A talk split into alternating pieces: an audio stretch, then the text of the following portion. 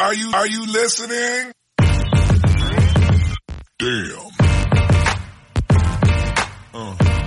¿Qué pasa, bolers? Bienvenidos a Massive Ball, tu podcast de opinión de la mejor liga de baloncesto del mundo.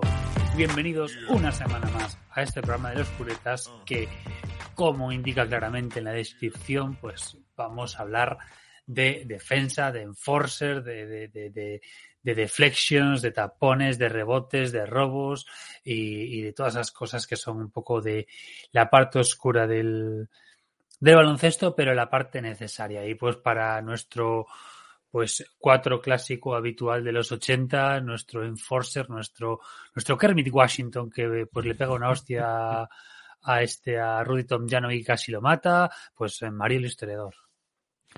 Bueno, pues aquí estamos y vamos a hacer un, ranking de, de estos jugadores que se han llevado en algún momento el premio al mejor jugador defensivo del año que en algunos casos eh, llama la atención porque mm, o sea, todos ellos son grandes defensores, pero en algunos casos incluso uno podría decir que a lo mejor es un premio que podía haber caído en otro jugador, ¿no? Eh, hay casos particulares en los que las estadísticas no lo dicen todo y, y, bueno, también es un ranking bastante interesante porque, bueno, es un premio que se lleva dando desde más o menos principios de los 80.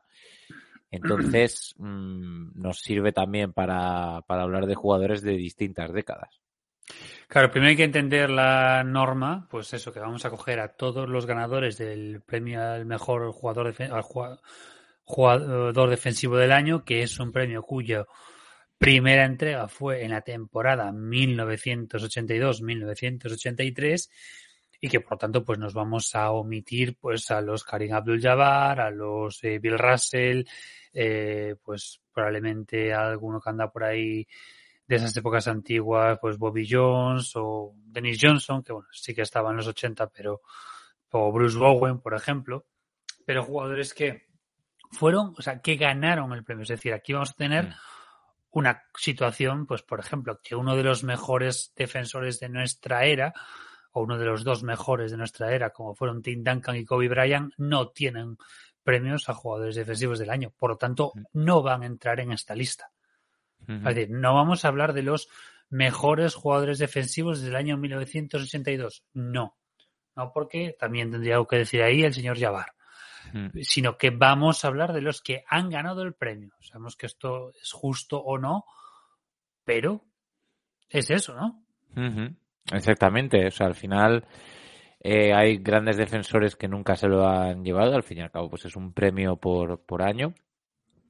Y hay casos de, de jugadores estrella que, que sorprende que nunca se los llevasen aunque nunca hiciesen méritos suficientes como para llevárselos, ¿no? Es que es un premio que no suele recalar en estrellas, suele recalar más en jugadores que se concentran o que se especializan en, en, el perfil defensivo. En ocasiones sí tocan estrellas, en ocasiones incluso se ha llegado a combinar con el MVP. Pero no, los nombres, digamos, en ocasiones no son nombres de superestrellas o sea, sí son, sí son de superestrellas, pero no son de jugadores, digamos, conocidos por meter muchos puntos en la canasta, sino que son en muchos casos especialistas.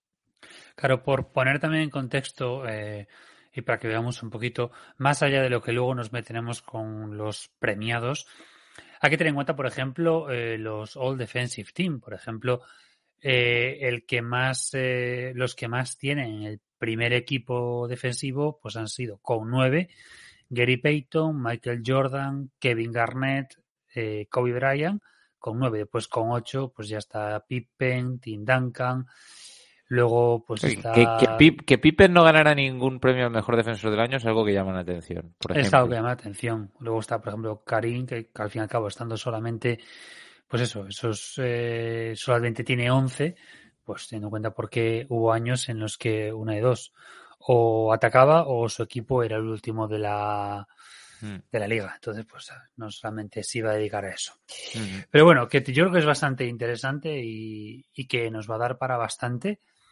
Y pues no sé, a lo mejor estamos abriendo una lata de eh, pues hacer estos rankings con, con, otros premios, ¿no? Es una opción. Sí, si os, si os gusta, ¿no? Al fin y al cabo, para eso están los premios.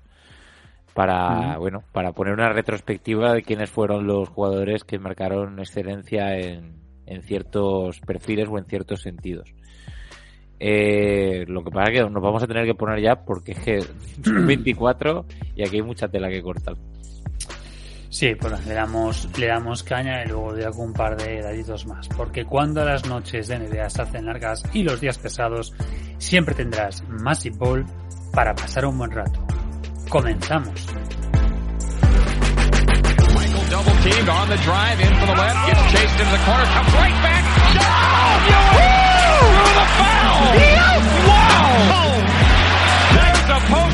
Michael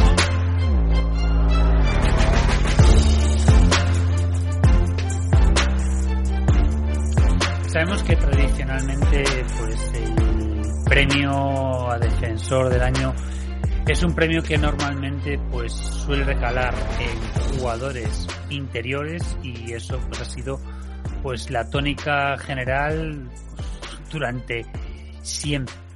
Eh, un par de datos antes de meternos es que pues múltiples ganadores pues tenemos con dos que ya es más, más común. Rodman, Olajuwon, Morning, Moncrief, eh, y Marquiton con tres.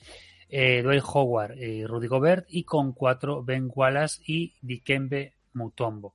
Por no meternos en los que sí e ir directamente a la excepción, diríamos que en este caso bases solamente lo han ganado dos, Gary Payton y Marcus Smart, Gary Payton en el 96 y Marcus Smart esta temporada 2022. Escoltas lo han ganado Moncrief, Alvin Robertson, eh, Michael Cooper y Michael Jordan. Y luego ya nos meteríamos en aleros que podemos considerarlos interiores o no, pero bueno, ahí tenemos a Kawhi, a Ron Artes y a Dennis Rodman. En fin, eh, como vamos a ir nombrándolos todos, pues yo no vamos a ir uno a uno, simplemente pues eso, que nosotros lo que lo que nosotros hemos hecho es, pues como siempre, de abajo para arriba, de último a primero, los que consideramos, pues eso. Entonces, eh, con el número 24, Mario, ¿a tú a quién tienes?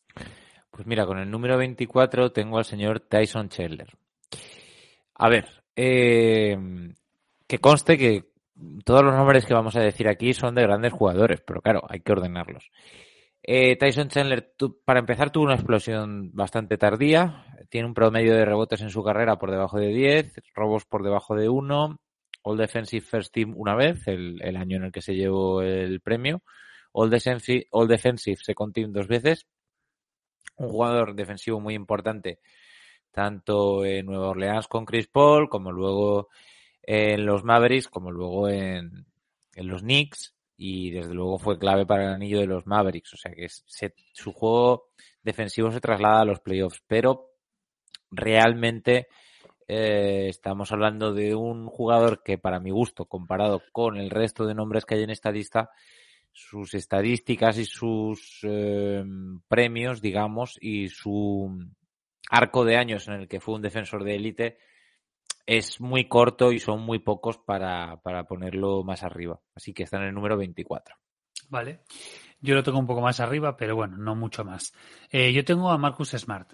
Eh, mm. Marcus Smart es un defensor maravilloso, es muy bueno, muy buen jugador defensivo. Aparte, todos, creo que todos nos alegramos de que le dieran el premio a un base pues después del año 96, ¿no? Eh, ¿Cuál es el problema que yo tengo con Smart para que esté... Que, no era ni siquiera el mejor defensor de su equipo. Efectivamente. O sea, eh, aquí a lo mejor en otras épocas no podemos saberlo o no podemos, no nos dio pie para investigar, pero aquí lo hemos vivido. Y en este caso, Marcus Smart se benefició del sistema defensivo de, de Udoca y de, pues que eran el equipo que a nivel global mejor defendía, pero es que el, el mejor jugador defensivo de ese año no era Marcus Smart. O sea, tenía que haberse dado a Robert Williams, mm. eh, pero no a Marcus Smart. Se premió al equipo y pues más por el carácter. Que es un jugador buenísimo. A nivel defensivo es tremendo y es ojalá pues hubiese ese perfil de jugador en todos los equipos porque daría un, un plus, ¿no? Más allá Mm. de los pisci- piscinazos kilométricos que se pega, pero a nivel, cuando defiende es un, un crack. Mm. Y aparte, hay otro detalle que, bueno, que eso no es culpa de él.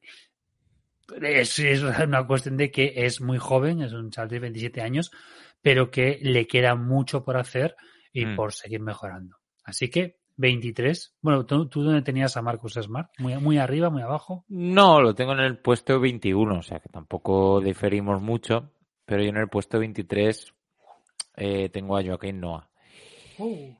Eh, a ver, me explico. O sea, Joaquín Noah, de, si hubiera tenido mejor suerte con el tema de las lesiones, quizás estaríamos hablando de un jugador que estaría más arriba en esta lista. Pero lo cierto es que, más allá de sus años en Chicago y que fueron menos de los que la gente pueda pensar, mm, no, no podemos, eh, no puedo ponerlo por encima de los otros nombres para mi gusto. Eh, dos veces All Defensive First Team, una vez All Defensive Second Team. Buen reboteador, pero por debajo de 10 rebotes por partido. Yo cuento los rebotes porque me parece que a nivel defensivo es muy importante capturar el rebote porque es lo que finaliza la posesión del rival. De alguna manera esto también es muy importante a la hora de defender. No es un gran taponador, lento en ocasiones, pero bueno, tenía esa intensidad, un poco a lo Kevin Garnett, tenía esa sabiduría a la hora de posicionarse, eh, tenía esa capacidad para poder moverse rápidamente de un lado a otro de la pista dentro de lo que cabe. Y sin duda, pues es uno de los grandes defensores que ha tenido los Chicago Bulls en el siglo XXI, ¿no? Pero para mi gusto, eh, tiene que estar en este puesto, en el número 23. Eh, coincidimos en puesto, yo también lo tengo en el 23. A mí me parece un jugador que a nivel, que, que es un, y es curioso que sean de la misma nacionalidad, es un Ru- Rudy Gobert de la vida, es decir, es un, era un jugador que realmente mm, ganaba por estadística, ¿no? Ganaba por las estadísticas de, de jugador, de, de rebotes eh, y tapones, es un jugador que era por volumen, ¿no? Por esa estadística. Luego, Mm. no es que fuera un agujero negro, pero es que era un tronco. Entonces, eh, es un jugador que hoy en día, pues sería eh, el último de la rotación con suerte.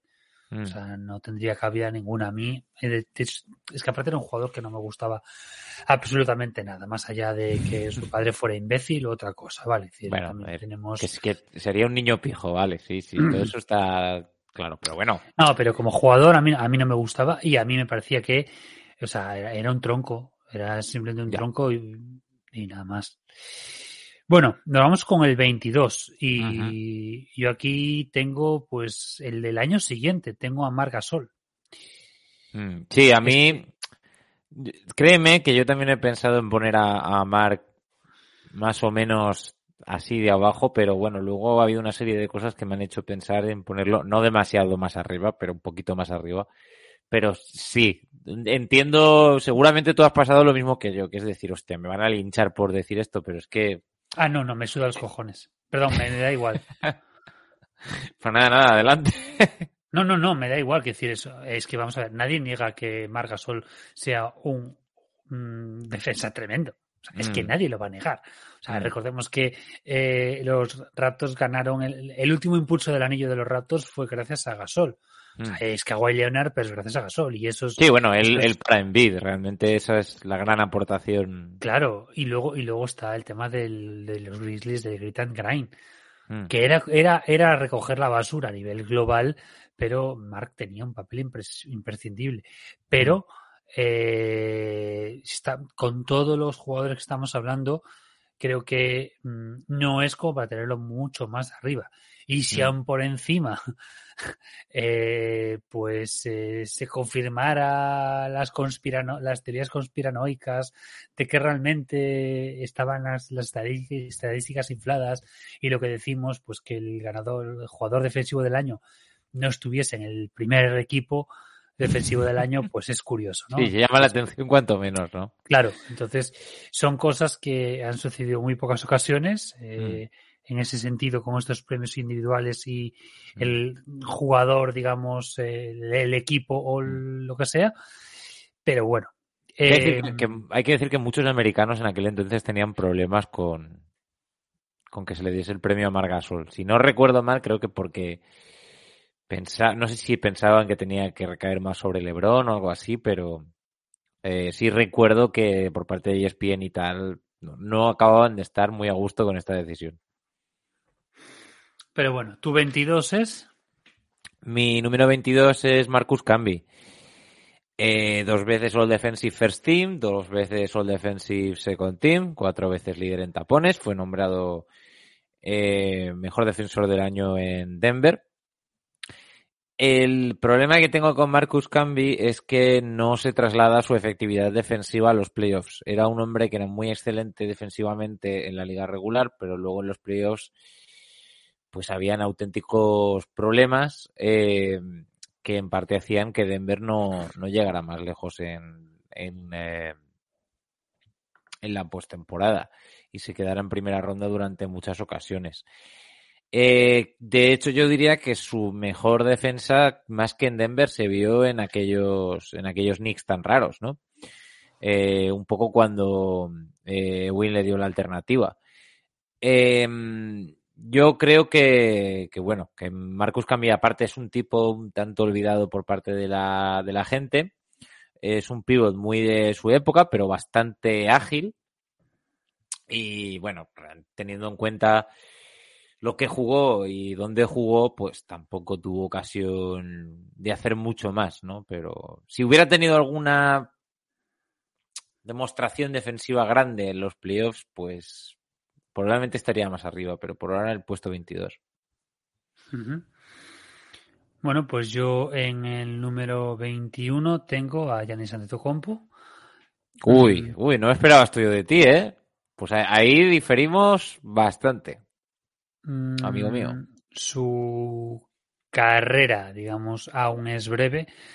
Eh, sí que es un jugador defensivo tremendo, mmm, sobre todo en defensa interior. Prote protección de aro no tanto, pero porque se aprovecha del, del compañero, pero sí que defensivamente es, es bestial.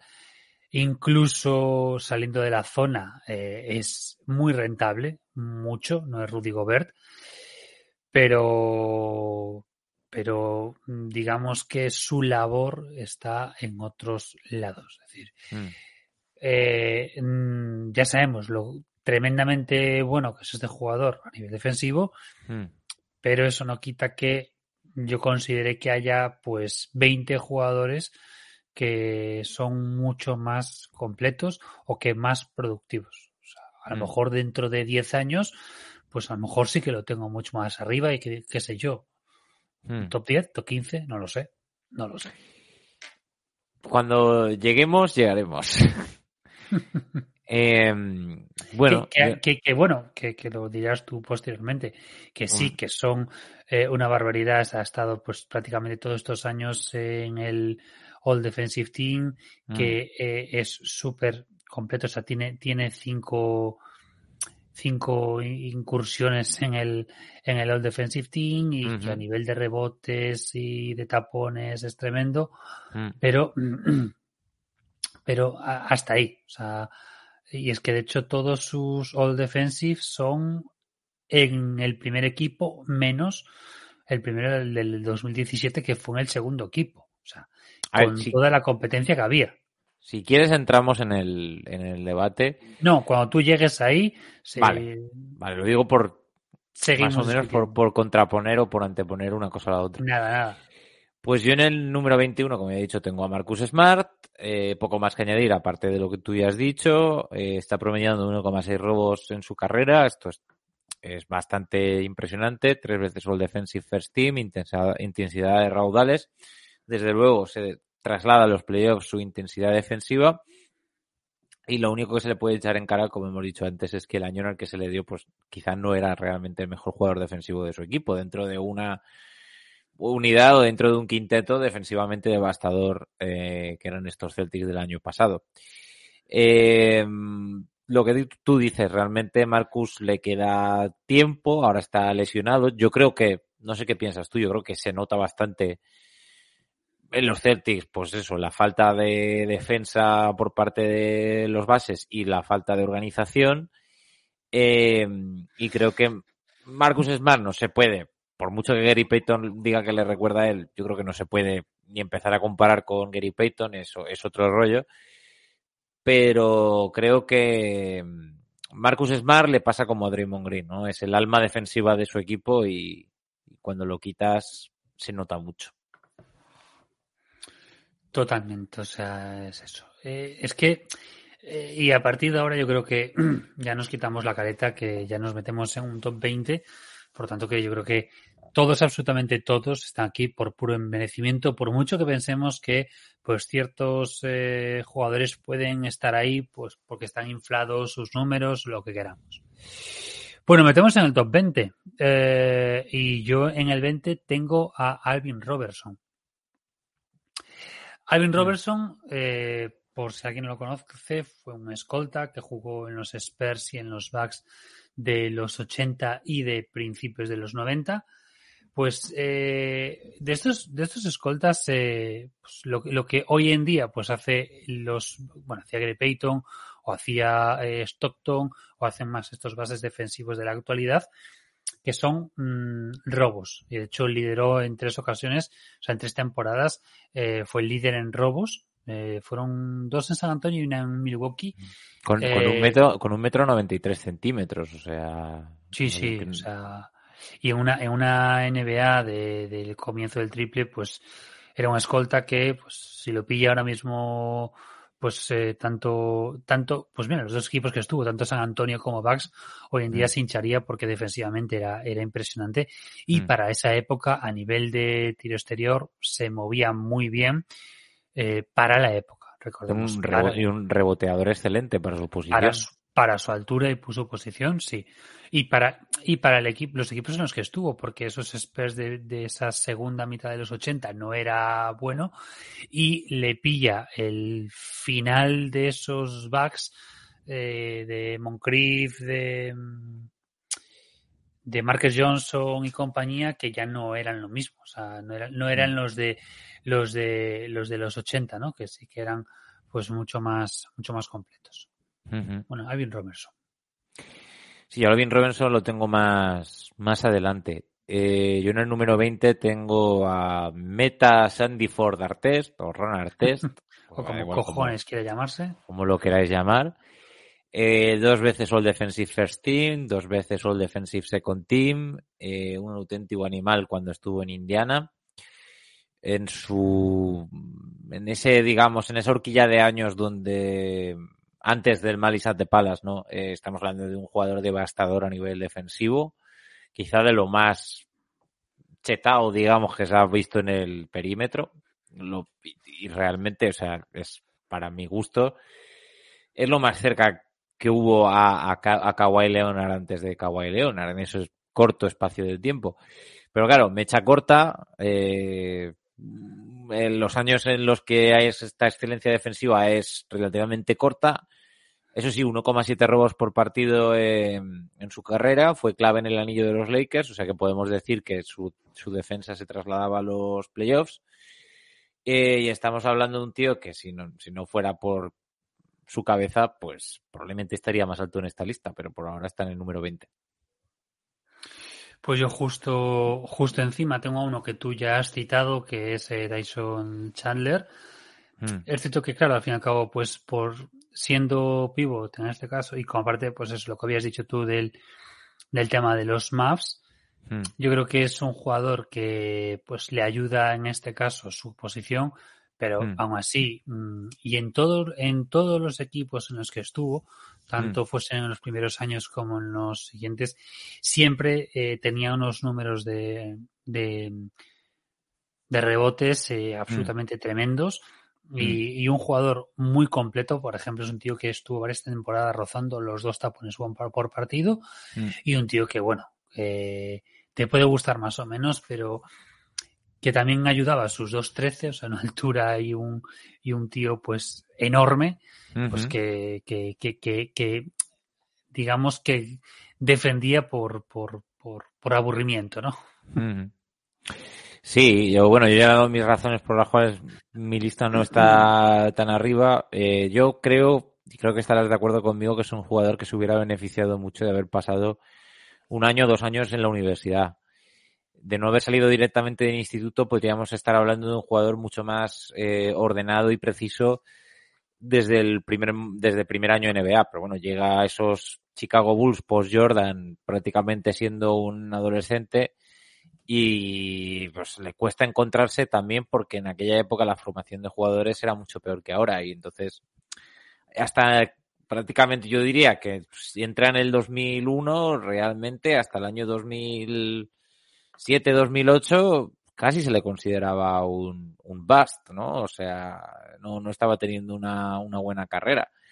Eh, por eso digo que, claro, es un espacio corto de tiempo, digamos, el, el de su excelencia defensiva. Eso es lo único que, que podría poner en contra de, de, Tyson Chandler, aparte de que ya digo que, bueno, o sea, sus medias quedan un poco deslucidas por esto mismo, porque esos primeros años fueron, fueron muy difíciles eh, para él. Eh, yo en el puesto 19 tengo a Mark Eaton. A ver, eh, es un dos veces defensor del año, es un tres veces All Defensive First Team y es un dos veces All Defensive eh, Second Team. O sea, quiero decir, cuatro veces líder en tapones, camiseta retirada en Utah.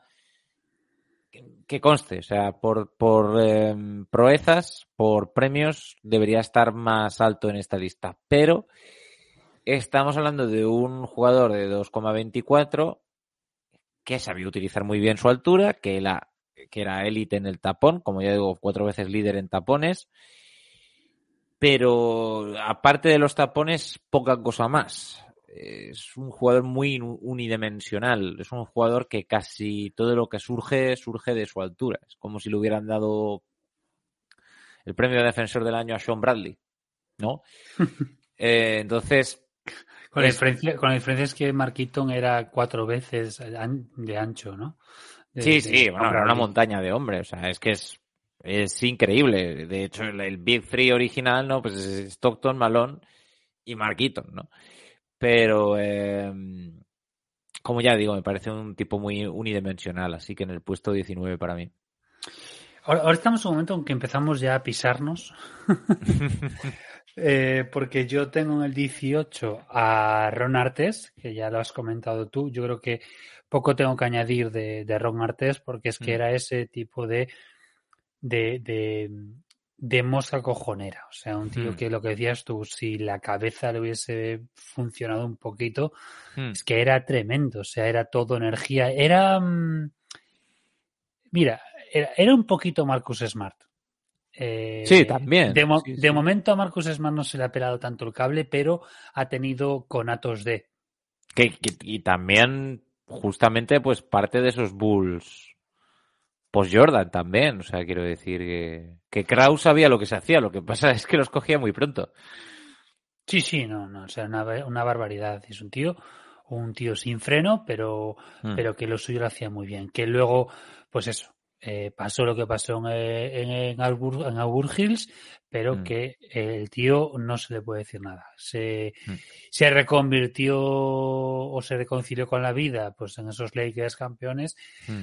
pero lo que pasa es que la gente se queda con el Ron Artes de, del, mal, del Palace cuando eh, Ron Artes era mucho más. Bueno, ah, pero bueno, mira, cuando te ganas, matas un perro, ¿no? Y te dan sí, sí, te matan perros, claro, por supuesto. Eh, yo en el puesto 18 tengo a Margasol. Uh -huh. eh, más arriba que tú, quizá un poco más asustado por lo que me pudieran decir. Pero no, en realidad, a ver, es porque a pesar de ser solo una vez All Defensive Second Team, eh, estamos hablando de un jugador que, si lo has visto jugar, eh, tú sabes que todo lo que él hace en defensa normalmente no aparece en la estadística. ¿No? O sea, es, un poco si, al, si Al Horford le hubieran dado un premio a mejor defensor del año en alguna ocasión, estaríamos hablando de lo mismo. Sería injusto medir a Margasol por los mismos parámetros de estadística que otros jugadores porque son tantas cosas las que hace que no se trasladan a, la hoja de papel eh, que no podía ponerlo más abajo. Eh, 1,4 tapones, solo con 7,4 rebotes, pero esa capacidad de posicionarse en el sitio adecuado, de saber cuándo cambiar, de saber cuándo aparecer y cuándo salir, de y, un tío que ha sabido secar a un pivo tan importante como Envid en los playoffs, bueno, pues me parece que, que a pesar de la falta de estadísticas, eh, yo que lo he visto jugar en, defensa, tanto bueno, en, la selección como en, em, como en la NBA, no lo puedo poner más bajo. Entonces, en el número 18, Margas. Yo en el número 17 tengo a Marcus Camby. Eh, tú ya, ya lo habías tenido abajo, si no me equivoco. Sí, sí, sí. Eh, claro, Camby aquí tiene, tiene ahí un par de años en, en, en Denver, sobre todo, que son absolutamente descomunales. O sea, mm. tanto en tapones como en rebotes, era un jugador que, que yo creo que quizás por quizás por la época en la que le tocó jugar o en los equipos en los que le tocó jugar, quizás no se pudo ver todo mm, lo mejor de él, porque por ejemplo, sí que mm, sí que está, por ejemplo, si no me equivoco, sí, está en el en las finales, por ejemplo, de los Knicks, pero era un jugador muy secundario, en las finales del 99. Eh, luego en Denver sí que están esos Denver, esos Nuggets tan molones cuando cuando llega, cuando llega mm, Carmelo y tal, pero la aportación de, de Marcos Cambi mm, pasa desapercibida porque mm, una de dos, cuando está en equipos que se amoldan a su estilo, no es fundamental y luego pues los focos se lo llevan otros. Pero bueno, un grandísimo defensor en este caso Marcos Cambi. Pues mira, yo en el número 17 tengo a Rudy Gobert. A lo mejor tú lo tienes más alto, no lo sé. Muy poquito. Muy, muy poquito. Eh, tres veces defensor del año, seis veces All Defensive First Team, una vez mejor reboteador, una vez líder en tapones, 2,2 tapones por partido, 11,7 rebotes por partido. O sea, estadísticas todas las que quieras. De hecho, yo, si, si yo hiciera un quinteto de, tipos cuyas estadísticas indican que es un jugador, pero los que lo han visto jugar saben que es otro jugador. En el puesto de pivot estaría Rudy Gobert. En el de escolta estaría James Harden y en el de la, pivot estaría eh, Carvalho. Los otros dos posiciones no sé cuáles serían, pero esos tres los tengo claros. Eh, todos sus números y sus premios dicen que debería estar en el top 5, pero todos sabemos qué pasa con Rudy Gobert en los playoffs, todos sabemos qué ocurre con el small ball, todo el mundo sabe qué pasa con la excelencia defensiva de Rudy Gobert llegado a cierto punto es un desastre en playoffs tras otro. Lo de Minnesota tampoco está funcionando. Hace nada lo vimos contra Sacramento en una prórroga que le sacaron a Trey Lyles y automáticamente le sacaron de, la pista. Es que no lo puedo poner más alto porque es que mm, todos, o sea, es, todos sabemos lo que pasa en los playoffs. Y, está aquí en base a sus estadísticas. Si no tuviera estas estadísticas estaría mucho más abajo. Eh, puede ser un poco injusto, quizá, porque a lo mejor uno de los, muchos de los defensores que están aquí, sobre todo interiores, se las verían muy puñeteras em, jugando contra el small ball, pero bueno, mm, Rudy Gobert es el que hemos podido ver en estas situaciones y desde luego, pues a día de hoy sigue sin ser capaz de, o no ha encontrado tampoco el acompañamiento para poder superar esta dificultad. Así que en el número 17. Vale, eh, yo hablaré de Gobert en dos puestos. Pero en el 16 tengo a Mark Eaton. Eh, añado, más allá de lo que tú dijiste, es que, es que era una bestia parda. Es que Mark Eaton es que era, era un jugador defensivo por volumen. Porque es que era alto, era grande, era fuerte, era ese enforcer. O sea, es decir, era, era, era increíble. Mm. O sea, e, es era un jugador de otro tiempo que, que, es un poco Bud Spencer en ese sentido. Y, y es cierto que gana dos, dos eh, premios defensivos del año en dos, perdón, dos en cinco temporadas. Pero aquí es eso, es que es que defendía por pura intimidación.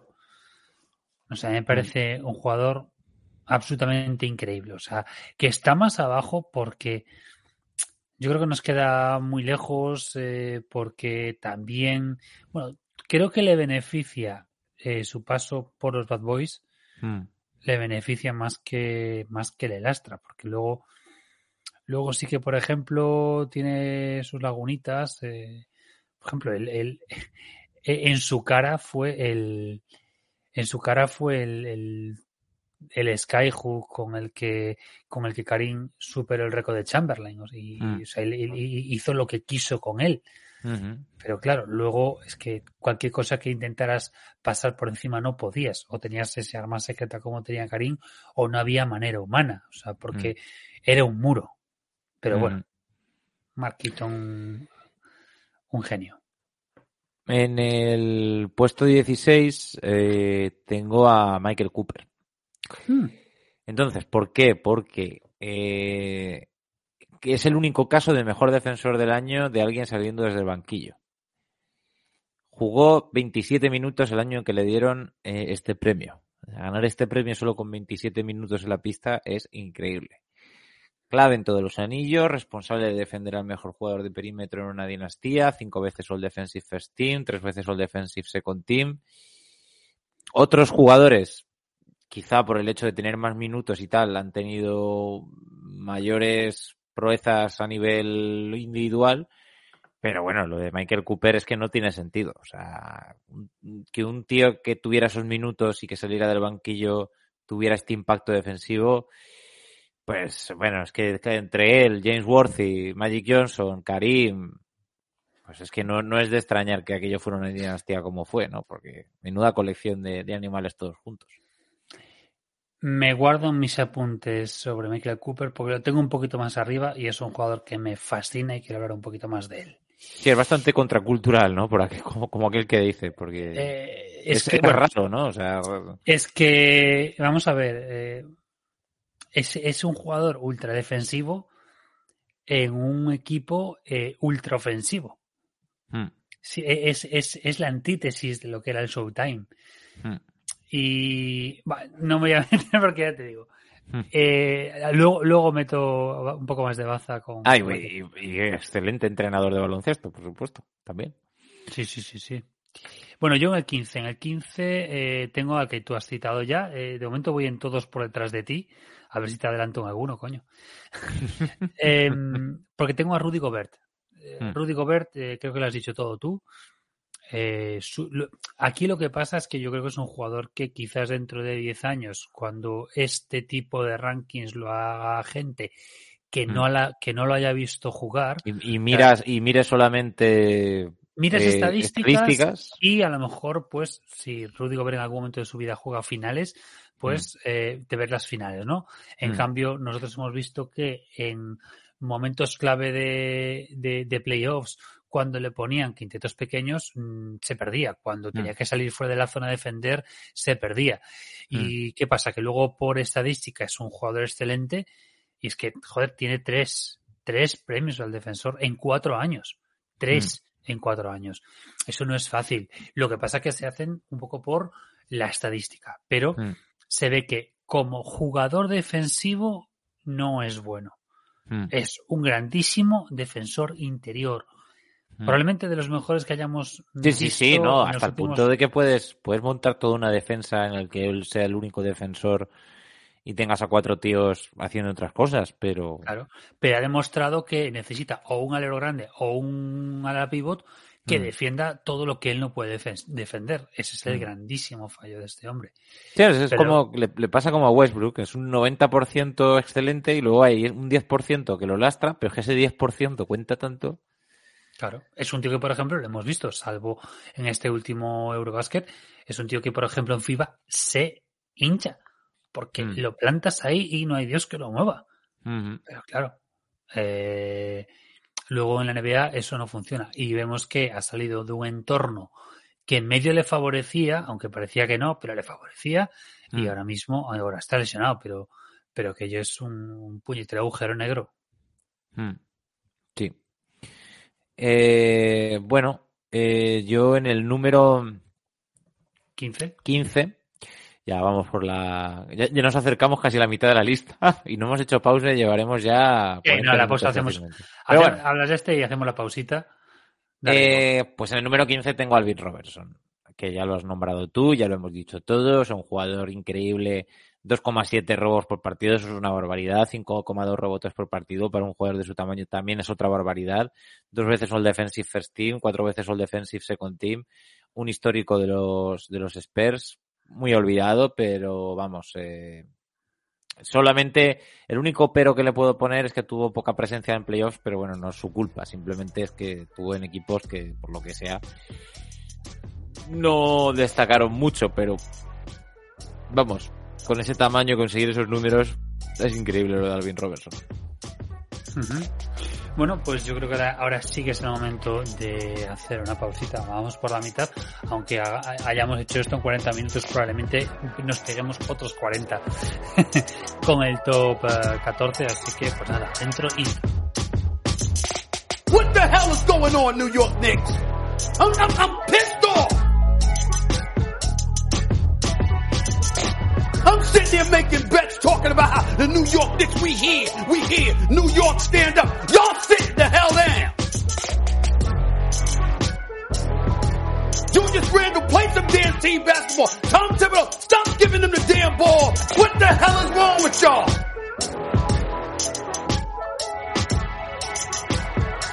Y'all look like trash. Pues continuamos con nuestro rankings de mejores Defensive Player of the Year. Recordemos, mmm, premios, o sea, ranking de los mejores que han ganado el premio, no de los mejores.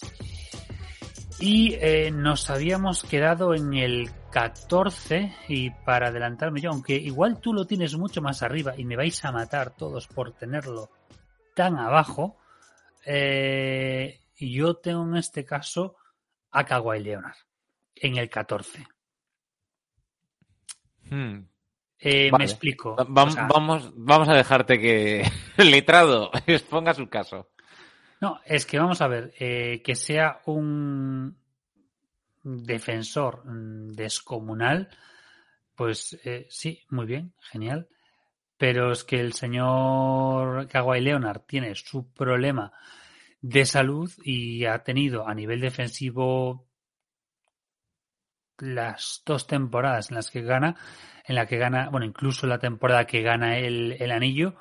eh, las dos siguientes, luego tiene, empieza con el tema de, de sus lesiones y tal, la mm. temporada que vuelve a ganar con Toronto es tremendo, pero es que luego su volumen ha bajado una barbaridad, su volumen de partidos y su rendimiento mm, en ese sentido no desciende tanto, pero se le pierde. Que es un tío que mm, siete de sus temporadas, siete de sus diez temporadas mm. ha estado en el equipo All Defensive, sí. Que tú lo tienes delante con esos brazos tan largos, con ese, con esa envergadura, con esas manos y ya de por sí te intimida, mm. sí. Pero digamos que eh, siendo como es absolutamente tremendo, a mí en Kawaii me falta eh, continuidad. Hmm. O sea, de hecho yo pensé en ponerlo mucho más abajo, lo puse hacia arriba porque creo que lo que hemos visto de Kawhi sano eh, en su prime, defensivo, que lo meto ahí el año del anillo con Toronto, perdón, el año, el hmm. año del anillo con Spurs, los dos años siguientes, y después diría que pues la temporada de, del anillo con Toronto, hmm. que eso es absolutamente tremendo. Y aparte, un tío que es enorme defensivamente en playoffs. O mm. sea, en temporada regular es buenísimo, pero sobre todo en playoffs, que es donde otros a lo mejor se amilanan un poquito más, y este lo vimos. Es que, es que, es que esos playoffs de la temporada del anillo del 2019 son a un nivel eh, jordanesco. Hmm. Y defensivamente, pues diríamos casi, pues no sé, pues Gary Paytonesco o hmm. Billy Russellesco. Mucho esco. Mucho esco. Eh, bueno, yo Kawhi lo tengo más arriba. Fuera del top 5, pero más arriba. Eh, yo en el número 14 tengo al almirante, David Robinson. Ay, la madre que te parió. cuatro veces All Defensive First Team, cuatro veces All Defensive Second Team. Uno de los mejores físicos de la NBA, son uno de los físicos más proporcionados. Eh, quién sabe qué números hubiera hecho de no haber estado ahí en la, en la Navy. Eh, 1,2 robos por partido, 2,5 tapones por partido, más de 10 rebotes por partido, o sea que una barbaridad. Pero eh, no puedo dejar pasar el hecho de que mm, no llegó hasta el siguiente nivel hasta que llegó Duncan. Es decir, cuando tocaba parar al pivot de turno para pasar al siguiente nivel, mm, no lo conseguía. A ver, que conste, o sea, tampoco, obviamente, probablemente mm, David Robinson tuvo mejores equipos después con Duncan, qué sé yo, pero sí que es cierto que le hizo falta ese extra para poder eh, llegar al anillo. Eh, me parece que los otros nombres que tengo a lo largo de la lista no necesitaron ese extra o pudieron apañárselas un poco sin, sin ese extra.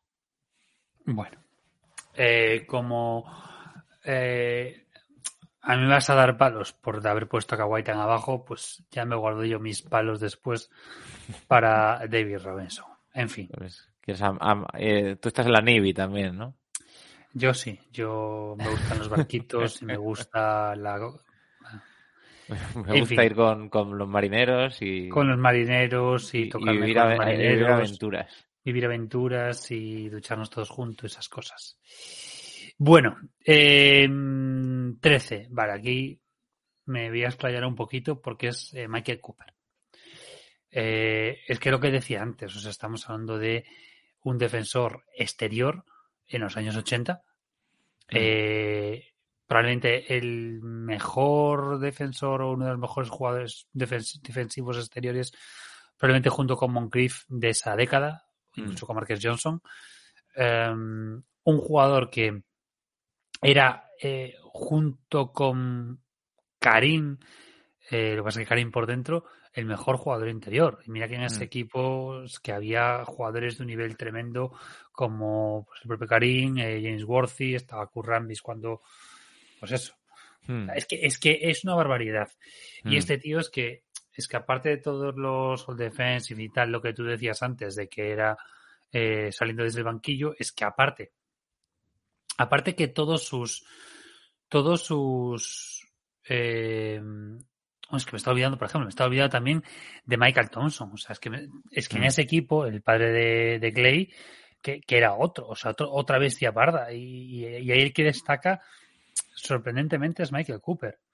Y luego, luego es que en ese, en ese año que gana el, el premio de jugador defensivo del año, es que está hiper disputado con el ganador del año anterior, que era Alvin Robertson. Alvin Robertson. Hmm. Tú mira contra quién pelea y muy disputado. O sea, eh, Michael Cooper, eh, Alvin Robertson eh, y Mark Eaton. Y luego ya con mucho más distancia, Manute Ball, McHale y un poco más abajo ya Dennis Johnson. Pero Mm. estamos hablando que eh, la, el- entre ellos dos, o entre ellos tres, incluso Cooper, Robertson e Eaton, estaban Mm. un pañuelo. Y es un Mm. poco el punto diferenciador de que era el, el alma o, o la contraalma, mejor dicho, de, Mm. de de- de ese equipo de, de locura, de, de, fuegos artificiales y el que ponía, digamos, era, era Riley, es decir, era la extensión de Riley Hmm. en la pista. Mm. Sí. Sí, sí, no, ya como yo digo, o sea, es que me parece que- paradójico lo de, lo de este hombre. Sí, no, No- eh, y es No- para no hay ninguna comparación. El, el tema es que, que- que de esos eh, Lakers del Showtime eh, cuando te pones a ver partidos de ellos, lo que más te impacta, lógicamente, pues que es que es, es es, es, eh, es Worthy, es, es Magic, es Karim, no te vas a fijar en Michael Cooper, como es lógico, pero merece la pena echarlo, echar un vistazo desde el punto de vista de, los ojos de Michael Cooper. Pues yo en el número 13, bueno, pues tengo a una leyenda de los Bucks, como es Sidney Moncrief. Dos veces mejor defensor del año, cuatro veces All Defensive First Team, capaz de defender interiores y exteriores, élite en el, peró- eh, élite en el, peri- en el perímetro y bueno, pues tiene que estar aquí porque es que este tío está reconocido por Jordan como uno de los que mejor le han defendido, ¿no? Él decía que un día con Moncrief era un día de all around basketball, porque te iba a estar persiguiendo por todos lados. O sea, era un no parar. Es una de las razones por las cuales, si no la principal razón, por la cual los, los backs de los 80 funcionaron tan bien y también eh, incluso estuvo reconocido por Salud. por Larry Bird eh, como uno de los que mejor le han, le han sabido defender.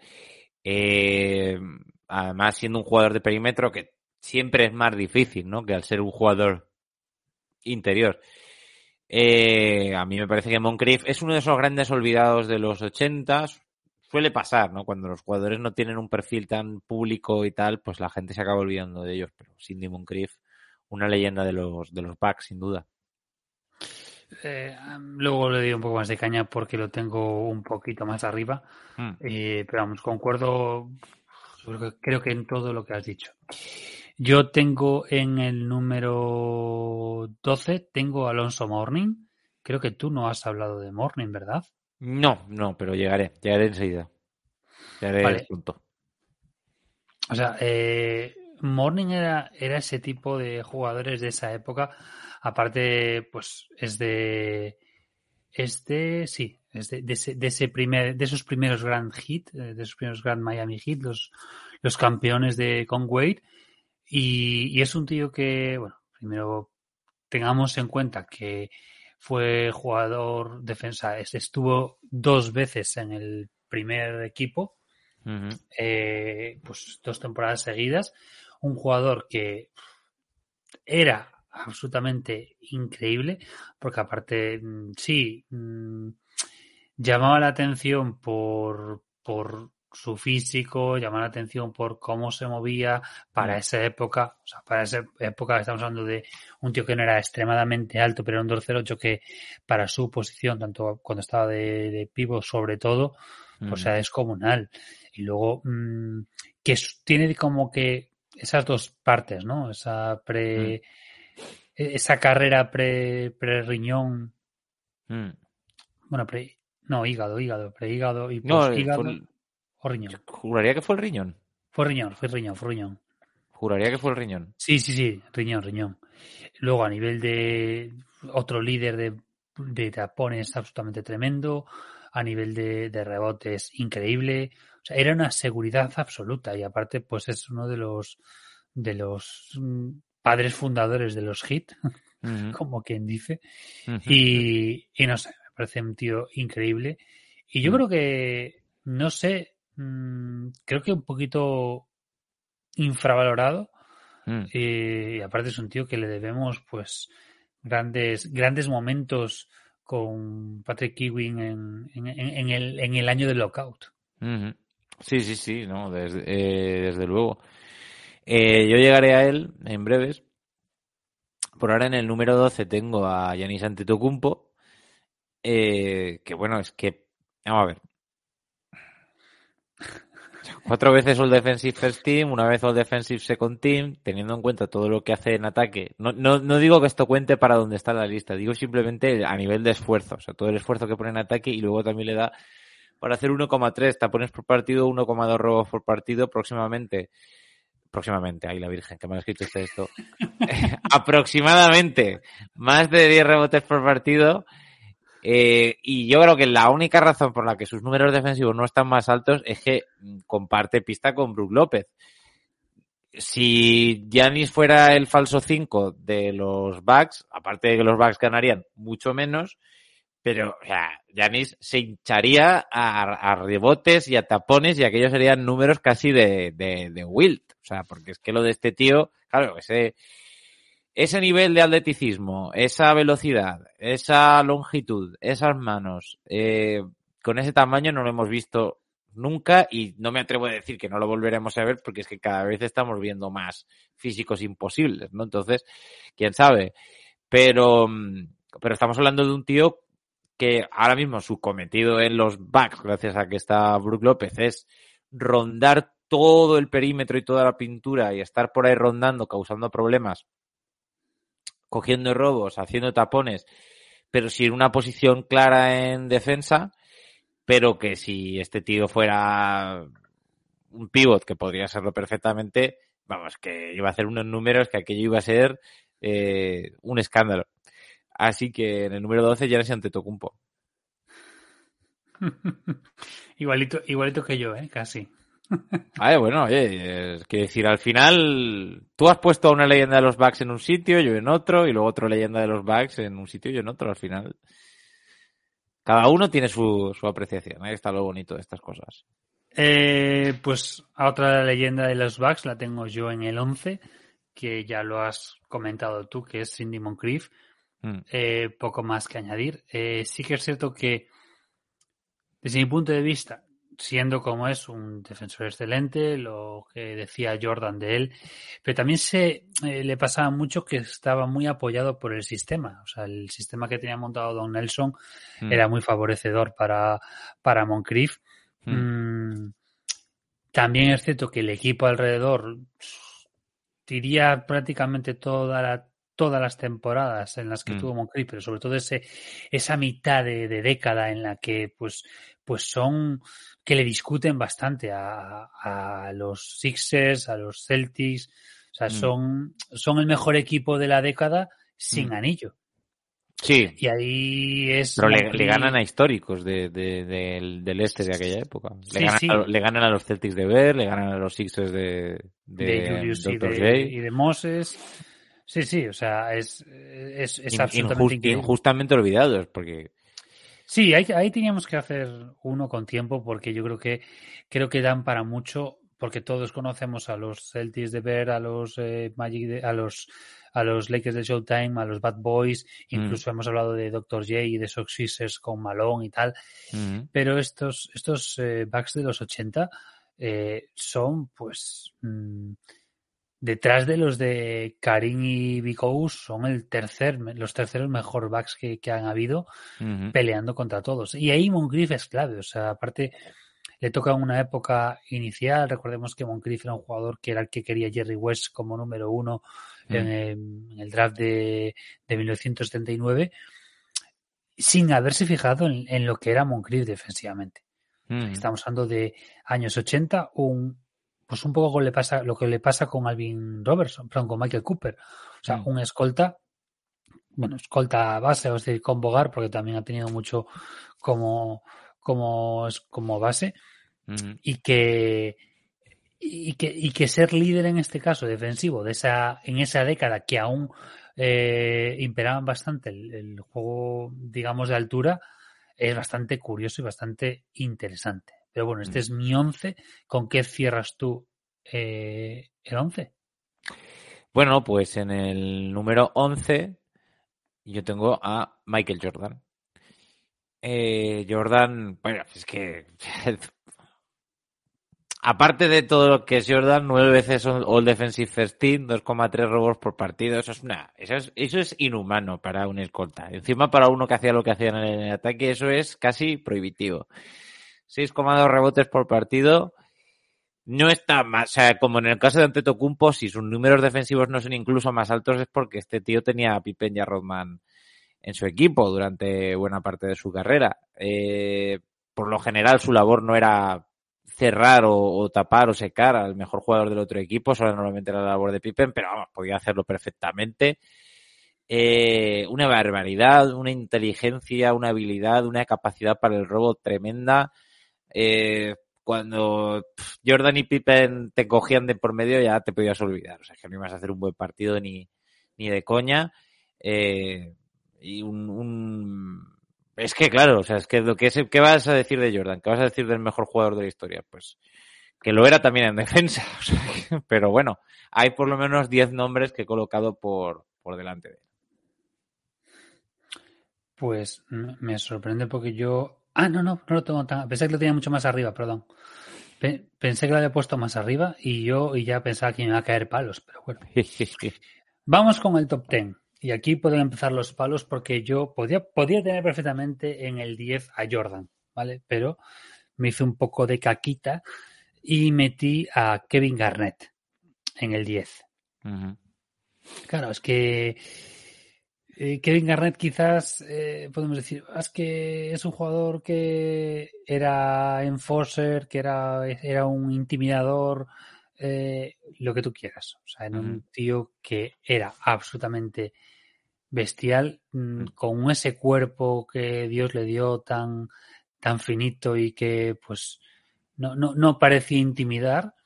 Eh, aparte gana, gana el, el Defensive Player of the Year después de haber ganado el MVP, cosa que normalmente pues no suele ser lo más habitual. Pero era un tío que aparte eh, eh, hay que ver que esas, tiene cuatro temporadas en la que es líder de rebotes de la liga, pero es que tiene mm, casi 10. 1, 2, 3, 4, 5, 6, 7, 8, 9, 9 temporadas por encima de 10 rebotes por partido, que luego a nivel de tapones no era un, un excelso, pero era más, mm, más chorizo. Y es que no sé, eh, luego sí, luego pensemos también que era lo que él intimidaba desde abajo, o sea, esa lucha de esas finales de, del 2000 8 de 2010 mm. eh, con Pau Gasol son absolutamente increíbles. Él en la primera y Gasol en la segunda. Mm. Es que mm, es una lucha continua.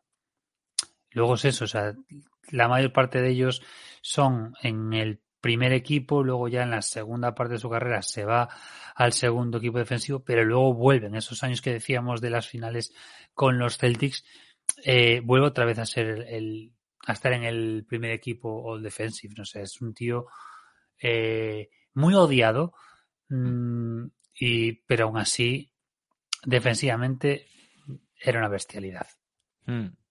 Sí, sí, no, está más claro que el agua. De hecho, tampoco te creas. Yo no, no, he- no me he alejado mucho, yo lo tengo en el número 9. Poco que añadir más allá de lo que tú has dicho. Nueve veces All Defensive First Team, tres veces All Defensive Second Team, 10 rebotes por partido, 1,3 rebotes por partido, 1,4 tapones por partido. Es que lo hacía todo. O sea, eh, prácticamente podía defender de 1 a 5, podía defender todas las posiciones y, y en todos los lados de la cancha.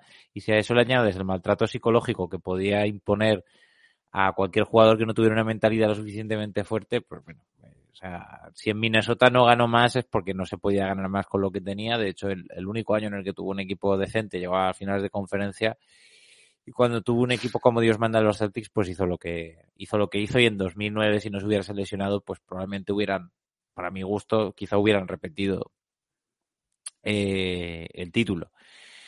Eh, en el número 10, lo digo por porque como ya hemos nombrado a este, a este señor y así más o menos vamos avanzando, en el número 10 yo tengo a Alonso Morning, eh, que tú ya has hablado de él, dos veces mejor defensor del año, dos veces All Defensive First Team, dos veces máximo tamponador, 2,8 tampones por partido.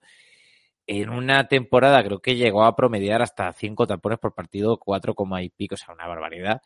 Eh, la columna vertebral de los hits de los 90, que la gente a lo mejor no lo recuerda como tan potentes como los Knicks, como los eh, Bulls, etcétera, pero en el 97 llegan a las finales de conferencia, o sea que no es moco de pavo. Eh, y sí, perdón, y llega a taponer hasta cuatro tapones por partido en dos años, una barbaridad. Y lo que tú habías dicho antes, que si no llega a ser por el riñón, pues lo tendríamos mucho más, mucho más arriba. Esos son mi 10, Alonso Morning, y mi 9, Kevin Garnett. Eh, yo en 9, eh, por cerrar, que tampoco tengo mucho más que decir, tengo a Jordan. Mm, Es que, mm, claro, nos quedamos con el Jordan de los 90, que, y sobre todo de la- del segundo tripit, que es ofensiva puro, puro o sea, es Claro, ataque puro. seis años en los, en los 80. Claro, efectivamente. Y esos son los años prime defensivos de, de Mm. Jordan. Es que de hecho eh, Jordan está en nueve equipos all defensive y todos ellos en el primer equipo. O sea, este, este hombre es que lo, lo del 2 lo lleva mal. O sea, Mm, no, no, no, no es un segundón. O sea, este hombre no pierde finales, este hombre no, no, no- se queda segundo en nada. mm, Y, y así es. Y aparte es el segundo, eh, si es el segundo GAR con más tapones de la historia. mm. Es que, es que este hombre, eh, bueno, que tiene sus cosillas fuera, pero, pero es eso. Y muy infravalorado defensivamente porque nos quedamos con todo lo que hace en el otro lado. Pero piensa que su última gran jugada, ¿no? De, de shot, que siempre se le ha recordado, empieza con una jugada defensiva, empieza con un robo eh, hacia Carmalón. O sea que, realmente ahí, ahí hasta en ese momento estaba eh, esa excelencia defensiva por su parte. Sí, no, ni por encima, o sea, eso te lo hace con 34 años sobrado y eso, defendiendo, defendiendo mayor y no pasa absolutamente nada. Bueno, voy al, vamos al 8, a ver si coincidimos aquí. Eh, yo en el 8 tengo a Draymond. Yo en el número 8 no tengo a Draymond, pero lo pues tengo en el 7. Bueno, pues nos damos con Draymond porque igual, igual hasta intercambiamos. Mm. Bueno, eh, no hay nada más que decir. Este, este, es el caso extremo de que las estadísticas no son el reflejo de, un jugador.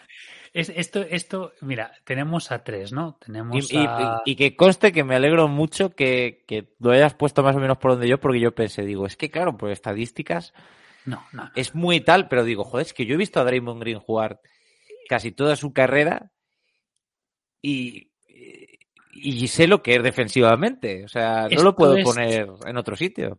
Esto es lo de, lo de, lo de Rudy Gobert. O sea, le hemos visto jugar y sabemos lo que es. Eh, es que Draymond Green es un Ron Artés, es un Marcus Smart. Eh, son esos tíos que defienden por, por pura energía. Mm. y que las estadísticas nunca le van a favorecer, nunca, porque, porque no, mm. porque no va con él, eh, y es un tío que mm, no las necesita. O sea, lo, que es un delito, pero flagrante, que ese tipo solo tenga un premio como jugador defensivo del año. Eso es un puñetero delito, que lo tenía el año que se lesionó, que fue hace dos años, si no me equivoco, ¿no? Cuando tuvo la lesión que se perdió bastantes partidos, era suyo el mm. primer jugador defensivo del año. Mm. Y que, que, pudo haberlo, pues en esos años de los anillos, pudo habérselo llevado perfectamente, mm. pero eh, no, ya tenían bastantes premios esos Warriors, es una pena porque es tremendo. Y hoy en día sigue siendo un tremendo defensor, un mentor defensivo junto con Iguadala para sus compañeros y que es un tío pues que te agarra del pecho y te explica cómo hay que hacer las cositas. Sí, sí, sí, no, desde luego. Em, yo en el número 8 tengo a, a Gary Payton. Nueve veces All Defensive First Team, líder de Robertson en el 96. Es el mejor, para mi gusto, es el mejor defensor que Jordan ha tenido en las finales literalmente hizo que bajara la producción de Jordan en, las finales y si, y si eh, George Carl eh, hubiera llegado a ponerlo eh, antes a defender a, Jordan, quién sabe si esas finales hubieran ido a siete partidos. 1,8 robos por partido, 3,9 rebotes por partido, toda intensidad, la lengua más afilada de su época alfa y omega de los Sonics, uno de los mejores defensores de la historia con un metro 93 centímetros, o sea, como la versión con esteroides de, Alvin Robertson, eh, y un tipo que, que mezclaba tan bien lo que es la psicología con, con la defensa, porque normalmente este tipo de jugadores que, que utilizan mucho la lengua también para defender, se, se les va de las manos, eh, la lían, les pitan técnicas. Gary Payton era un tío que sabía más o menos cómo navegar, o estaba en una época en la que todo era mucho más leve, ¿no? No se castigaba tanto, pero no, no era un tipo que se, que se metiera en problemas de faltas ni que su eh, intensidad verbal le costase muchas veces al equipo técnicas o algo por el estilo.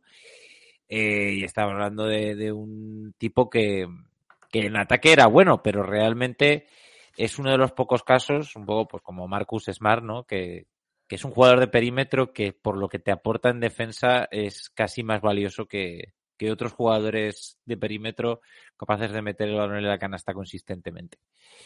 Eh, bueno, y que, me, que, me, alegro que se llevase aquel anillo en 2006, tal y como lo hizo también Alonso Morning. Hegel fue el anillo de, los redimidos, ¿no? Como aquel que dice.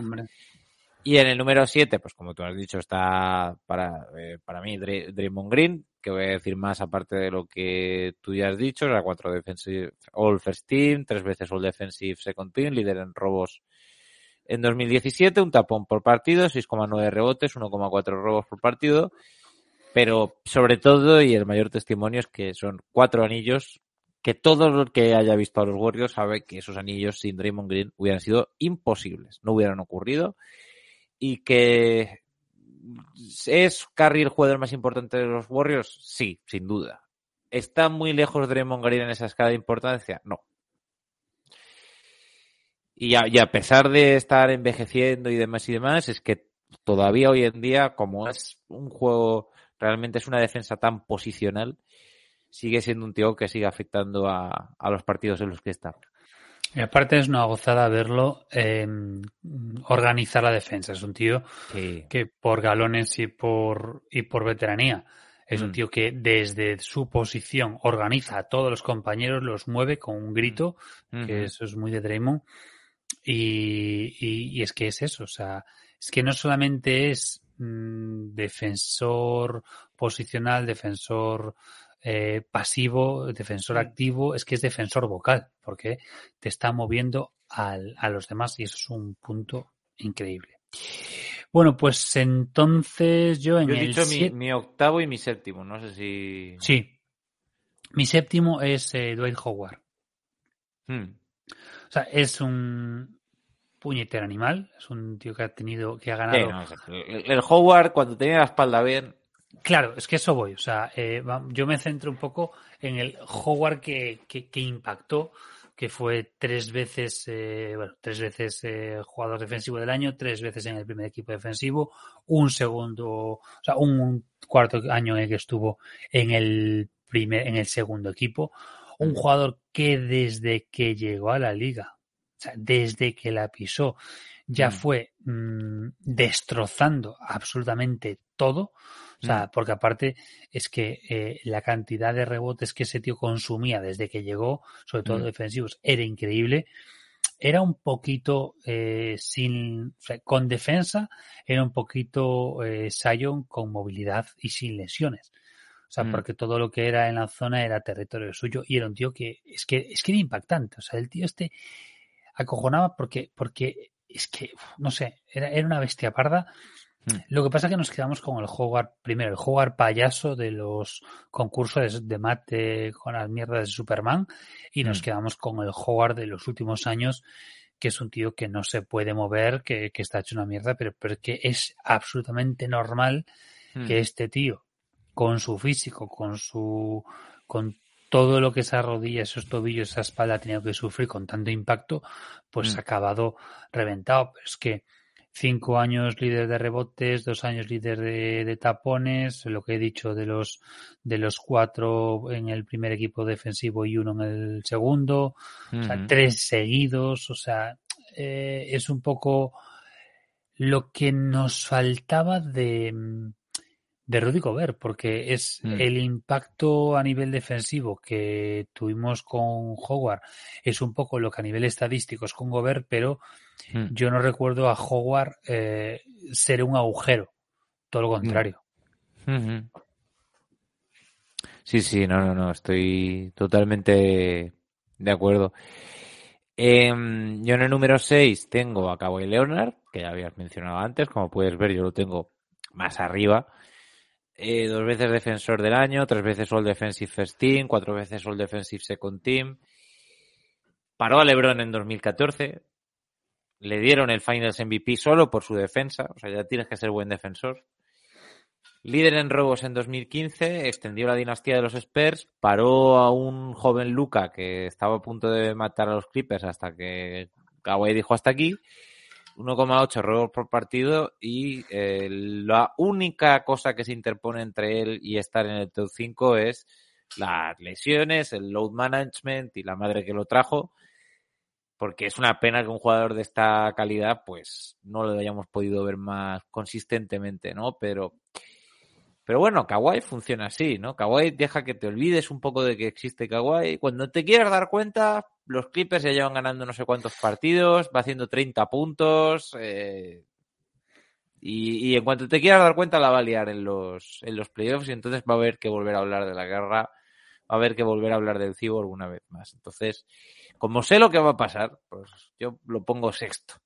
Y quinto está Dwight Howard, que ya has hablado tú de, él, cuatro veces All Defensive First Team, una vez All Defensive Second Team, cinco veces mejor reboteador, dos veces mejor deponedor.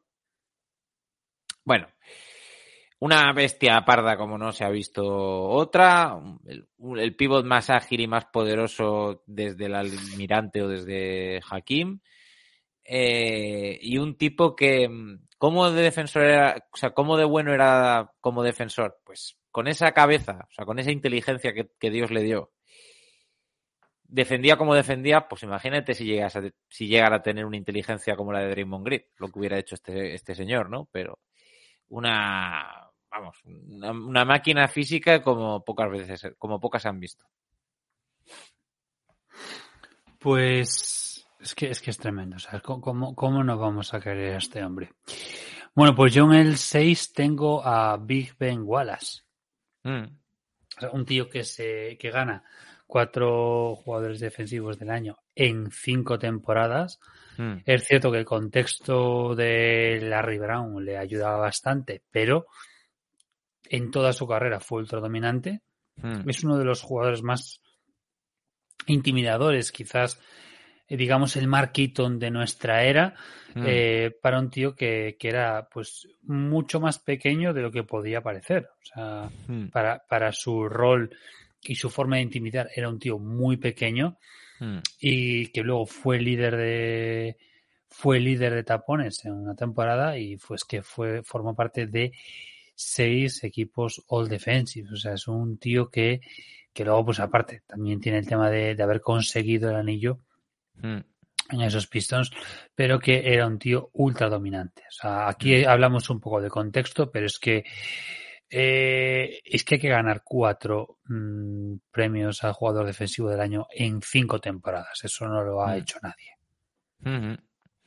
Correcto, exactamente. Eh, yo en el número 4, ya metiéndonos dentro del top 5, que, que, empezaba Dwight Howard en mi caso, en el 4 tengo a Dikembe Mutombo, uh -huh. cuatro veces mejor defensor del año, tres veces All Defensive First Team, tres veces All Defensive Second Team, dos veces mejor reboteador, tres veces mejor teponador. Hizo de rechazar balones prácticamente un arte, ¿no? Hizo que un tapón fuera un highlight casi tan bonito como un mate.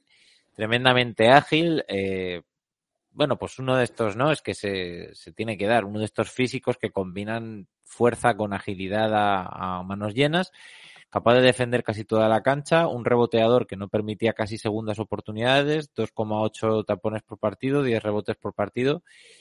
Y, y, bueno, y, la voz también aterraba un poco, ¿no? Esa voz un poco como de, monstruo de las galletas, eso también tenía que, que contar. Hombre, se merece estar en el top 5 solo por, por el hecho de, de hacer ese gesto del, del, no, no, no.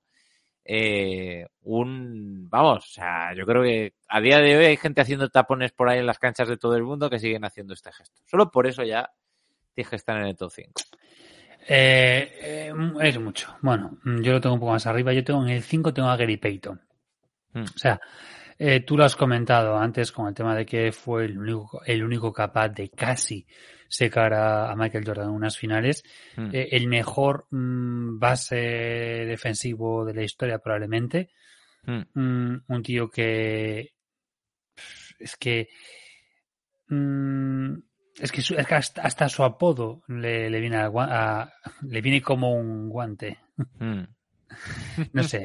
Eh, ya has comentado tú lo del tema del, del, de que este nueve equipos defensivos y que, mm. que es el cuarto de la historia en tapones, cuando, bueno, podía haber hecho absolutamente más. Y en el. ¿Tú, tú, has, tú hasta dónde llegaste? ¿Mutombo era tú? Eh, estoy en el número 4 con Mutombo vale. y me quedan vale, pues los. Mi 4. Es que mi 4 es Mutombo. Vale, mi 4 es vale. Mutombo. Vale, un poco lo que decíamos antes, lo que has dicho tú, le sumo lo de lo de los cuatro en siete años es que aquí, a excepción de Hakim, pues es que mmm, pocos taponadores más bestiales, pocos bloqueadores de, del tiro tan importantes son como, como este. Y es que es, es eso, es el segundo en tapones de la historia. Mm. Y es que es eso, intimidación pura y dura, grande, tamaño, enorme. Mm. Y es que es eso, el, el tema de conseguir que hoy en día los tenemos, conseguir que un tapón sea un highlight. Eso hay muy poquitos en la historia y Mutombo tiene unos cuantos ya. Además que, que es, un tío que con su defensa y con su rebote consiguió tumbar, siendo un octavo, los Nuggets consiguió tumbar a, a esos Sonics del 93-94. O sea, que, o sea, ¿qué, es, ¿qué más se puede decir de, de Mutombo, no? Eh, Voy a hacer yo el 3, sí, sí, adelante, adelante. eh, porque el- ya lo tuviste tú, que es David Yo, Robinson. los, el 2 y el 1 yo creo que coincidiremos. No sé Sí, si en el orden, pero En sí el, en- 3, su- en el 3 supongo que tendrás a Howard, porque creo que no lo has nombrado. No, no, Howard sí que lo nombran, Howard lo tengo en el quinto y en el 3 tengo a Ben Wallace. Ah, Ben Wallace. Bueno, mm, rápido con David Robinson y por qué yo lo tengo tan arriba. Mm. O sea, me parece que yo no estoy en- para nada de acuerdo en el que hasta que llegó Duncan, Robinson no brilló. Creo que el almirante eh, en, esa primeras, en esos primeros años es ultra dominante. De hecho, le, le gana injustamente, pero lo gana el MVP a Joaquín Olajuwon en ¿Y, el y qué 90. le hizo Olajuwon en los playoffs? Se le dio para el pelo. Le dio pa'l pelo. Vale, Sí, sí. bueno. Sí, sí, sí, sí. Eh, pero era un tío que a nivel defensivo era tremendo. Eh, es cierto que después le ayuda el sistema, pero es que antes de eso ya era, o sea, siete temporadas siendo, pues junto con el Ayubon, el mejor jugador defensivo de la liga.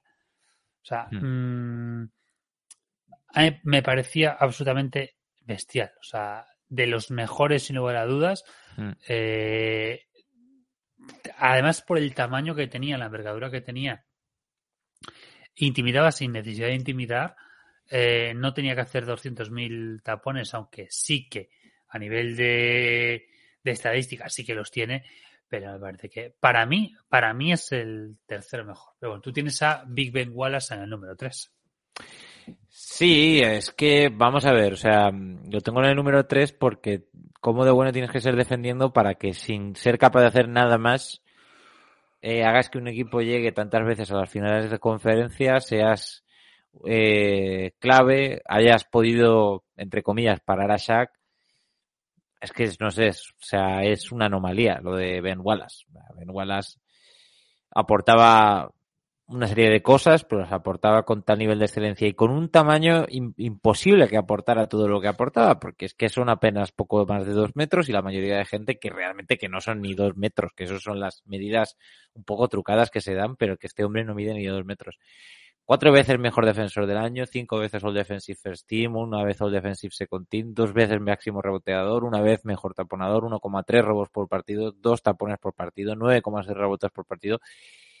Y el, y el principio junto con Billups de, de unos Pistons que se, se deja pasar, pero es que de 2004-2008, aunque es verdad que en 2007 y en 2008 él no estuvo, eh, fueron, estuvieron en la final eh, en dos ocasiones, en 2004 y 2005, y en 2006 llegaron a finales de conferencia. Eh, a mí me parece que, mm, que no volveremos, así como con otros jugadores, me atrevo a decir que, que no pasa nada, creo que no vamos a volver a ver un jugador como Ben Wallace porque eh, no sé si el deporte tal y como se juega ahora permitiría que, que jugases con un jugador como Ben Wallace incapaz de hacer casi nada en, en el ataque, ¿no?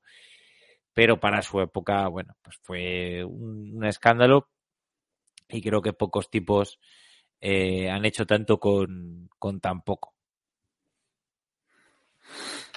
Bueno.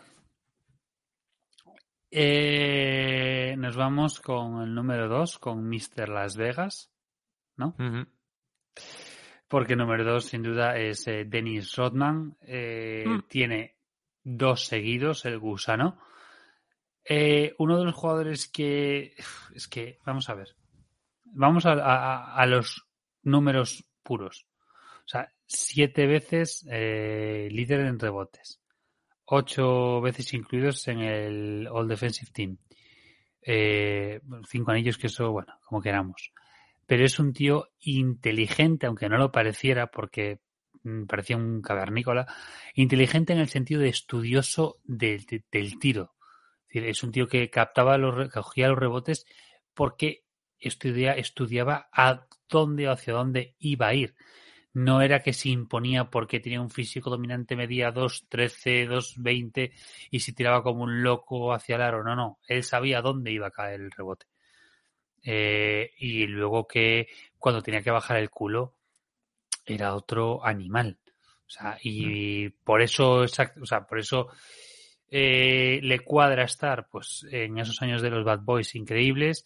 Eh, luego cuando se larga a los Spurs en, el, en los comienzos de, de Popovich que no cuadran porque Popovich es lo que era, pero mm. también algo le acaba llegando y luego pues el culmen con, con los Bulls de, de Phil Jackson y Michael Jordan que ahí ya termina pues con siendo ese ese digamos Jordan de los inicios, ¿no?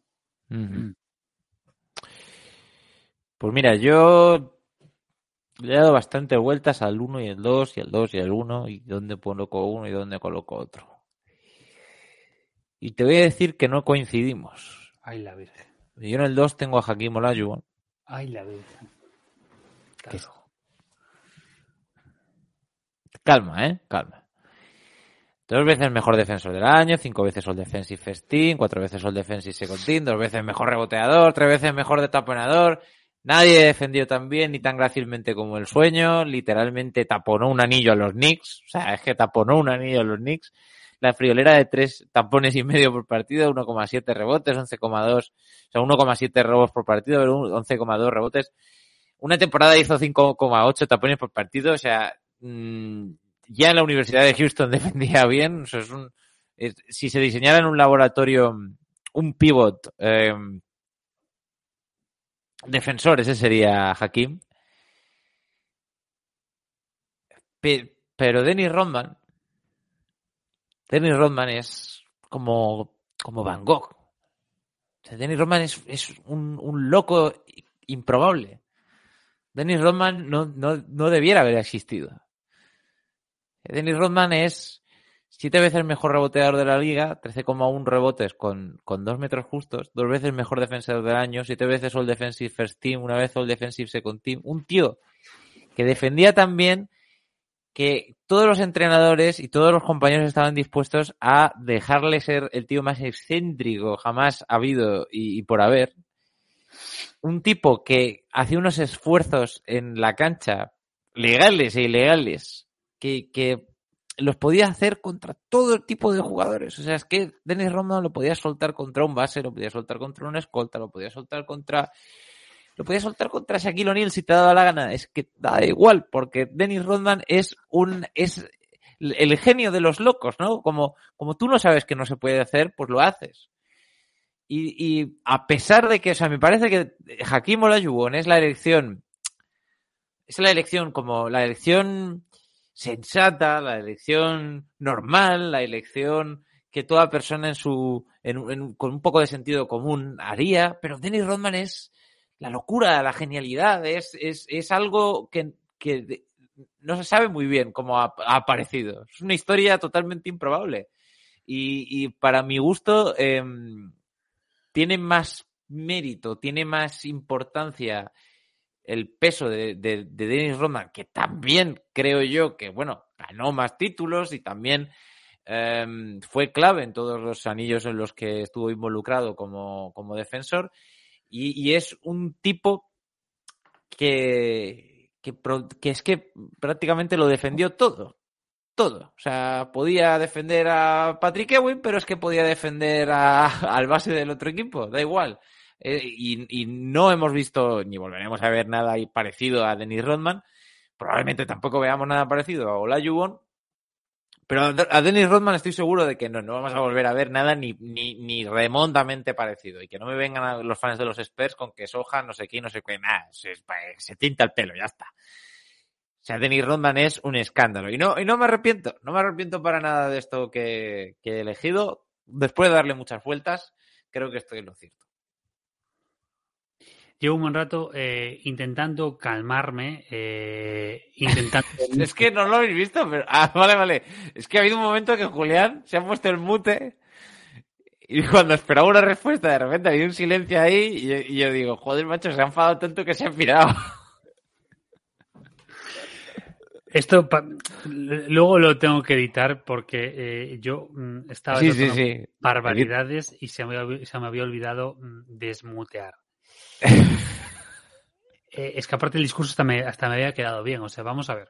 Eh, y no solo una barbaridad por respeto y porque hay escuchantes que, Que son- padres hombre, y que madres son- que escuchan Que son el muchos programas de los puretas. No, no que rompamos ahora esto. Hay muchos padres y madres que escuchan el, el programa con sus hijos y con sus hijas. Pues, oye, puede ser una cosa como bo- botarate, neutrino, inconsciente. No, no, lo que había puesto, que de hecho había puesto un cortecito desde YouTube, era eh, citando al gran José Luis Cuerda, pues mm, vete a la mierda, hombre. O sea, vamos a ver. Eh, partiendo de la base que Dennis Rodman y Joaquín Olajuwon, o Joaquín Olajuwon en sus primeros años, son dos de los mejores jugadores de la historia, de la historia, no me puedes decir eh, o ponerme por delante a Rodman por delante de Olajuwon. Que Rod- Como- Pero tú has visto los números de rebotes de este, de este hombre, que son como de los años 50. No es normal. Me da exactamente igual. Hay una pequeña gran diferencia. O sea, siendo los dos grandísimos, de, grandísimos defensores, uno era la estrella de su equipo y además siendo el mejor jugador defensivo, y el otro era la tercera o en algunos casos incluso la cuarta espada de su equipo. Clave, por supuesto, pero no, no. O sea, es que vamos a ver, durante toda su carrera, durante casi 20 años de carrera, o sea, es que ha sido el, el, el, el que allí no entraba ni Dios. Es que Olajuwon es el líder en tapones de, la historia, es el tipo que más, que más ha, arruinado vidas. Tú has citado el caso de los Knicks. Es que, es que, es que Olajuwon es que, es que si sumamos incluso su carrera eh, en Houston, Houston eh, Cougars, Es que, es que es increíble. O sea, es que este tío es que ha nacido para, para, para poner esa etiqueta. Que no es el mejor eh, jugador defensivo de la historia, seguro, porque para eso está Bill Russell. Pero eh, de los que estamos hablando, de los que han recibido el premio, Olajuwon es que, es que se come con patatas al, al señor, al señor Rodman, siendo Rodman absolutamente increíble. Es que este hombre se pasa eh, más de tres cuartas partes de su carrera eh, siendo líder absoluto de, de, de rebotes. O sea, es que no baja de los 10 rebotes por partido o los roza incluso hasta los últimos años que el pobre año, el pobre tío tiene 38 años y le da exactamente igual. Es que es que es una auténtica bestia parda. Y, y siendo Roman bestial, siendo Roman un tío que, que, que, lo que te decía yo, o sea, estudioso del rebote, que sabe hacia dónde va a ir, que lo busca y tal. Eh, pero me importa tres pepinos. que no, que no, y que no. Y, y es que, es que, de verdad, de verdad, ben, de, bendito mute porque, porque, madre de Dios, por favor, hombre, no me fastidies. No me fastidies. Bueno, bueno, oye, yo tengo... O sea, todo el mundo te va a dar la razón a ti porque, porque os, os da miedo soñar. Os da miedo, os da miedo abrir una pequeña puerta a la locura. Pero yo, yo sé lo que me digo. Yo sé lo que me digo. Habrá algún loco por ahí que me dé la razón, alguno habrá, porque gente dispuesta a soñar hay en todos lados. Pero yo, de verdad que le he dado vueltas y tal, pero realmente pienso que, que, que al principio decía, la Yubon 1, Denis Roman 2, y empecé a pensar, pero ¿es así?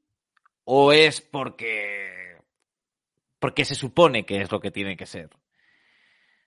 Vamos a analizar. Y, yo analicé y, y, yo encontré motivos para poner a Denis Rodman primero.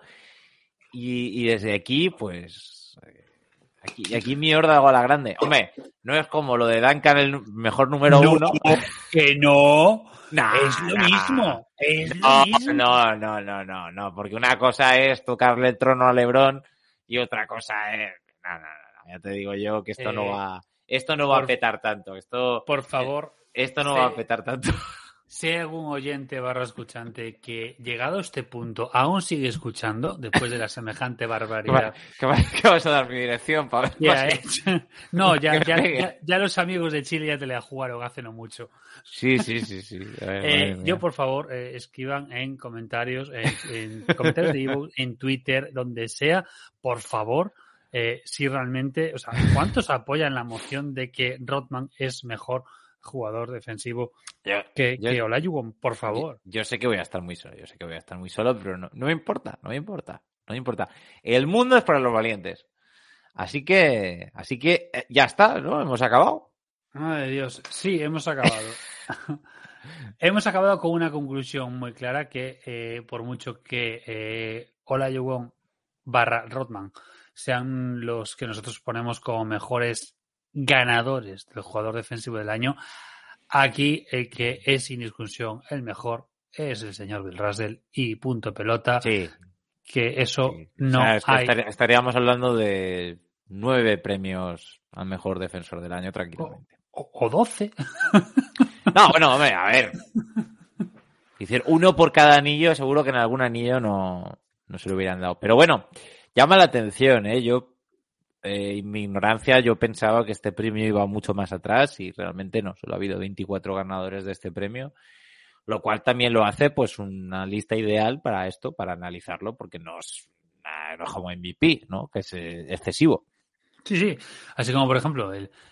es curioso, se entregó antes el MVP del All-Star que el MVP de temporada regular, por ejemplo. Fíjate tú. O sea, que, que ya, ya me dirás tú, el, MVP de la, de la chorra, que eso no lo, no lo valora ni Cristo que lo fundó, y el MVP, MVP, pues no. Efectivamente. Y con esto igual. Bueno, yo creo que nos ha quedado bastante completo. Como siempre, se nos ha ido de las manos una barbaridad. Así que no sé si tienes algo más que decir para cerrar, porque la despedida va a ser breve.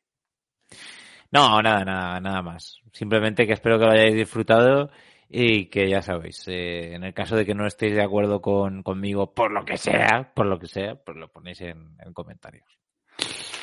Eso, y agradecemos todos los comentarios, eso, eh, y pues eso, mm, pongamos, pues si coincidimos, queréis en nuestro top 5 o lo que sea, eh, o- u otro diferente, que tampoco pasa absolutamente nada. Eh, lo dicho, mm, comentarios, eh, likes y esto siempre está bien, apoyo en Twitter donde os dé la gana. Pues eso, que nos ayuda un poco a crecer. Tenemos patreon.com barra más con contenido exclusivo todas las semanas y que también ayuda a, a- a crecer el proyecto. Los sorteos de camisetas eh, que también tenemos por ahí, de Lebron y de Doncic. Y nada, pues luego no nos olvidemos también de la web massiveboloficial.com con artículos súper interesantes y la suscripción a, a Skyhook que en breve debería salir ya pues eh, el siguiente número pues eso con, con artículos muy muy interesantes y yo creo que van a ser así como muy muy de cadena de oro y esas cosas. Así que lo dicho lo de siempre y que tengas muy buena semana. Adiós And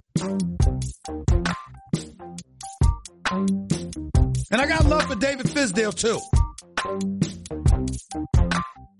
And oh, by the way, when we talk about girlfriends and wives in the NBA, y'all need to take a look at Mrs. Fisdale. My God, she's something special. I assure you, you would see why that man is one of the happiest men on earth. Having said all of that, take that for data.